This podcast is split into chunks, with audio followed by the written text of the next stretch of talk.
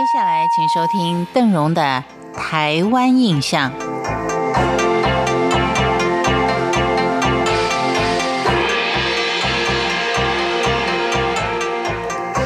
在今天的节目当中，跟您聊的可能是老山友最爱，而新的山友们可能会忽略掉的玉山南峰。为什么会这么说呢？因为许多爬山的人会有排云山庄攀登玉山主峰，往往在匆匆来去之间，忽略了近旁有一座同属于台湾高山名峰的玉山南峰。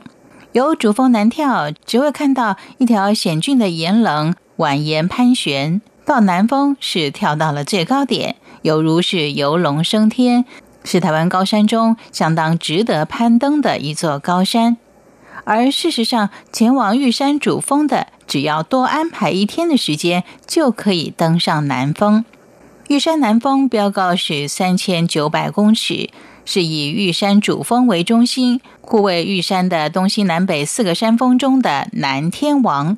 整个山头都是硬砂岩构成，论山容、论气势、论高度，玉山南峰都有它独霸一方的气概。由主峰棱线蜿蜒到南峰中，都是陡峭尖锐的石棱，冰雪封住了南峰飞鸟难渡。到南峰途中，没有任何类似攀登主峰路线的铁链或是铁栏杆等等这些人工辅助的设备，因此雪气来登临南峰的人相当的少。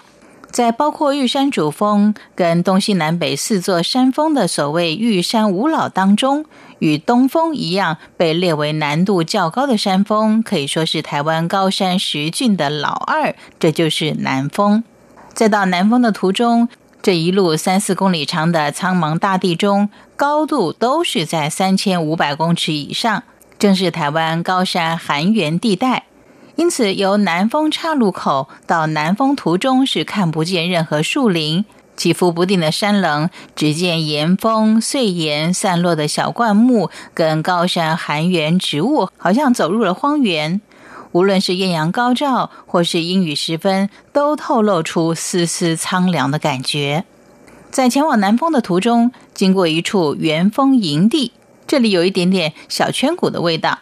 冬天积雪的时候，由主峰眺望，可以清楚的看出它的构造，而尽头就是一泻千里，一直到老农溪底。元丰营地原来的山屋已经破败。不过，玉山管理处已经在这里新建了一座木造的新型太阳能山屋。由于一般攻南峰都是由排云山庄轻装来回，会在元丰营地住宿的相当少，因此这污染很少的元丰营地是值得您考虑的一个休息地。南峰在台湾的越界历史中，还有一段相当著名的公案存在。原来玉山主峰到南峰的棱线中有不少凸起的山头，到玉山南峰三岔峰之后，棱线有分叉，一个是往南到南玉山，一个是往东到闭锁曲线峰。闭锁曲线峰之后，又再分出棱线到东小南山、鹿山等等。到底哪一座山才是真正的南峰？是三岔峰还是闭锁曲线峰呢？两山各有它的拥护者，但是在争辩多年之后，越界也已经有了共识。山虽无言，但却会以他傲人的天资来示人。闭锁曲线峰的山容、气势、高度都傲视周遭的其他各个山峰。登山客以登临此峰作为目标，三岔峰就退居南峰途中的一个小山峰。所以我们称之为玉山十峰的老二，就是玉山的南峰。因为时间的关系，玉山山峰的风光就为您介绍到这儿了。感谢您的收听，我是邓荣，台湾印象，我们下回见。